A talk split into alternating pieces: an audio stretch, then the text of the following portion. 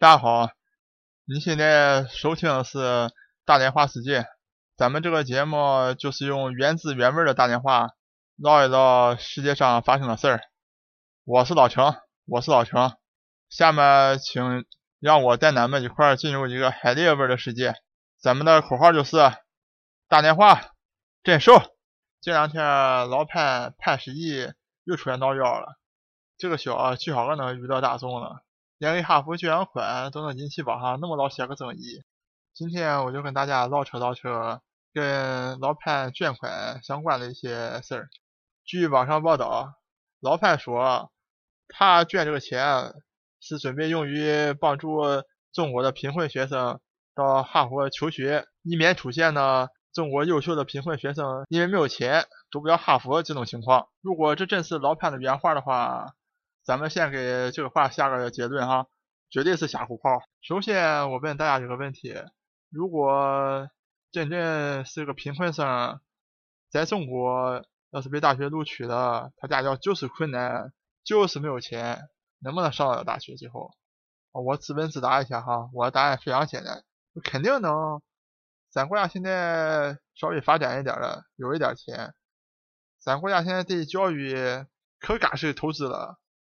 你要是真的是贫困生，家里真没有钱，上大学去报到第一天就是绿色通道，助学贷款一千，呃，学费，你的生活费，基本上贷款就都能够覆盖了，而且贷款的利息特别便宜，你毕业之后慢慢还，根本不是什么压力。完了，在学校里，学校的什么勤工办啊，什么助学办啊。都对贫困生有特别多的支持和帮助，能够帮助贫困的学生找到很多校内校外打工的机会。所以，中国的贫困生如果在中国靠自己努力完成本科学习，根本不成问题。所以我猜老潘可能和我一样了解国情，早都知道中国的贫困生如果在国内读大学的话，啊，根本没有任何和资金的问题。可能他就想了想。哈佛，世界上这么好的大学，咱也没帝国主义啊，学费这么贵，咱们中国如果是贫困的学生到那去读本科的话，是不是有可能读不了？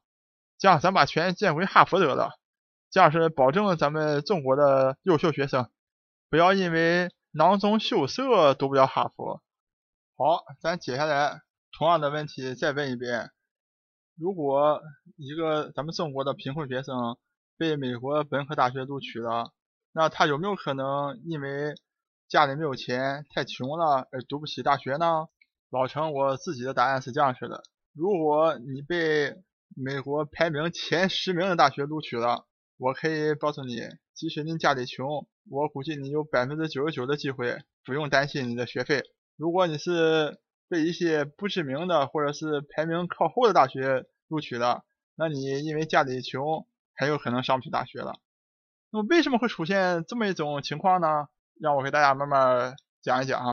美国的教育体制啊，大学的设立啊，和中国稍稍有有有所不同。美国的大学呢，主要分为公立大学和私立大学两种。顾名思义，公立大学，那么呢，主要都是一些由州政府建立的。因为大家知道，美国是联邦制的国家啊，每个州就相当于一个国家啊，每个地方收的税。那么靠这个税收呢，建立了自己当地的大学。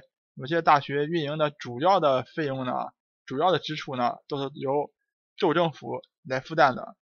那么显而易见的，那么你本州的居民，因为你住在这个州里边，那你的父母，包括可能你自己，也都在你本州纳过税。那显然，你上你本州的学校，就会享受，就会享受州内学费。一般州内学费是万八千的。然后外州的学生，不管是美国的也好啊，包括是国际的，也就包括咱们中国学生，如果你被录取了，那么来了之后呢，就按照全额的学费来收取，一般在三四万美元左右。另外一种大学呢，就是私立大学。私立大学呢，主要的经费呢是通过募捐的捐款和收取学费来维持自己的运行。那么这样大学呢，它就无所谓你是州内学生还是州外学生。也就是说，他不管我所在地在哪，那么我对这些学生呢，都是一视同仁啊。不管你是从所罗门群岛来的，还是从中国来的，那么该交全额学费的就都交全额学费。大家一定要注意一点啊，我刚才说了，私立学校最重要的特点就是他们的钱是通过自己募集来的，或者是学费。那大家就很明显就会有一个简单的判断，如果这个学校是一个非常好的学校，非常著名的学校，也就是我刚才说的，如果排在全美前十名的，全部都是私立学校，当他们的募捐能力写强的时候，学费就几乎可以忽略不计了，连零头都到不了。就拿潘石屹捐助的这个哈佛来讲，打个例子吧，哈佛可以讲是富可敌国。截止到二零一四年，哈佛募捐基金已经达到了三百二十三亿美元的规模。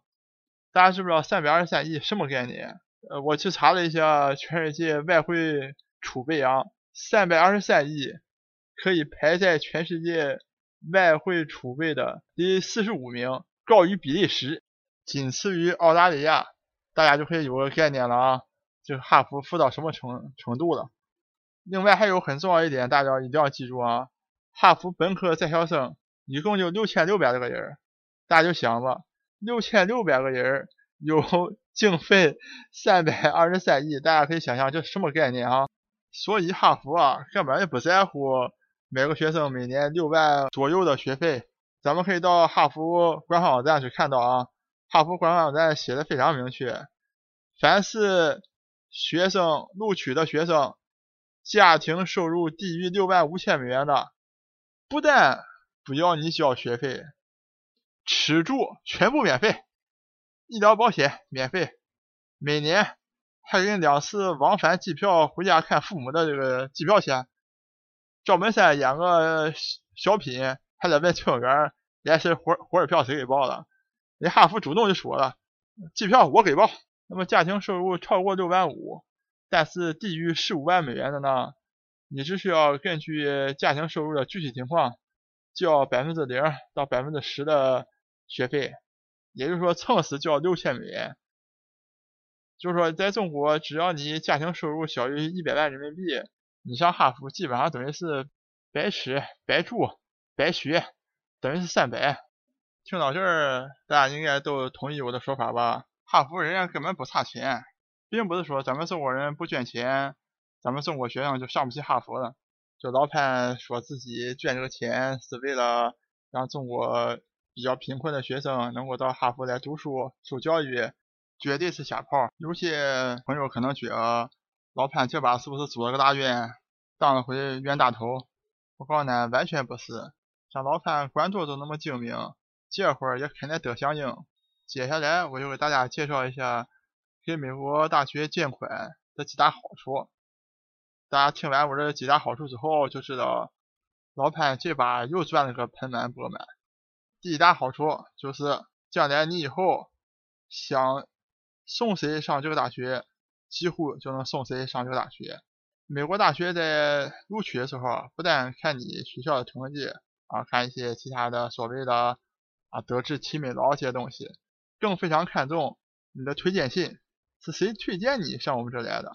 哎，这个听众大家可能觉得，哎，怎么推荐信？这不就走后门吗？就看谁后门硬，谁写的这个能找到更有实力的人来写推荐信，谁不就能上吗？你想一点错没有？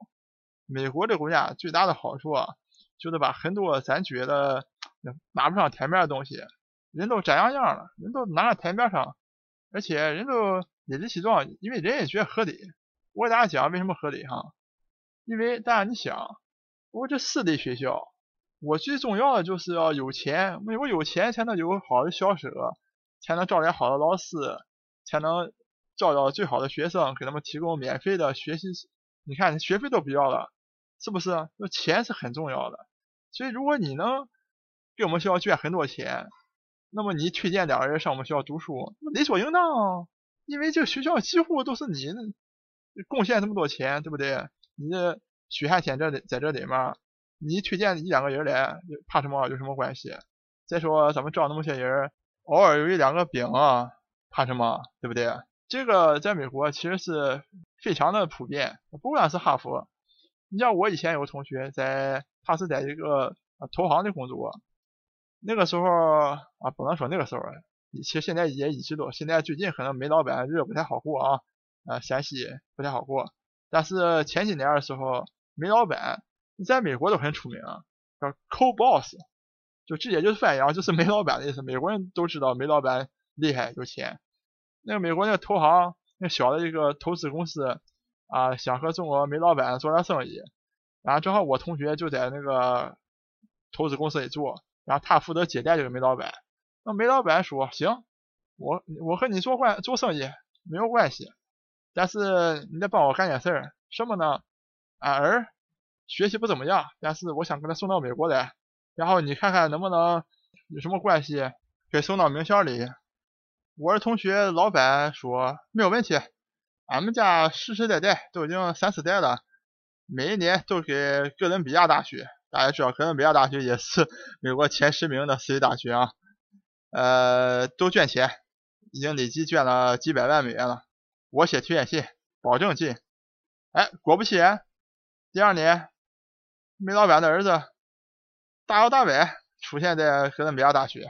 所以以后想准备到哈佛去学习的同学注意了啊，可能你最好先到售后中国去工作一段时间。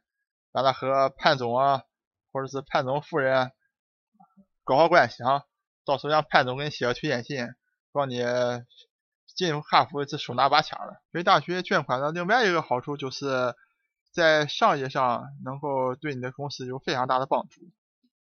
这个怎么讲呢？从我两方面来体现的。那么第一点非常直观，最直观是什么呢？就是说你的捐款是抵税的。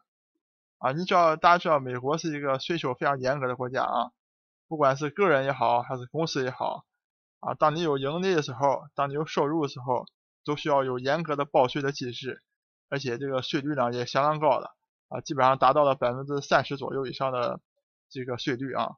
但是如果你捐款的话，你捐掉这部分钱，就等于是免税了，所以这是一个等于是名利双收的好好办法，就是说你不用。免掉了捐那么多税，然后你把这个钱捐给了学校，自己得到了好的名声。那么如果是企业的话，那么树立了良好的企业社会形象，所以是一件何乐而不为的好事儿。好，那么今天关于潘石屹给哈佛捐款的那些事儿，我就给大家聊到这儿。我给大家总结一下：首先，我要肯定潘石屹捐款的这种行为，那我认为在现在。这么全球化的格局下，不管是给中国的大学捐款也好，还是说给海外像哈佛这样名校捐款也好，我认为都是一件善事儿。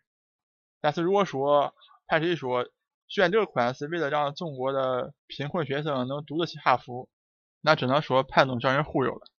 好了，这期节目就唠到这儿，咱们下期再见。参与节目的互动，请关注。微信公众账号“大连花世界”，或者在新浪微博大连花世界，我们等你来吐槽。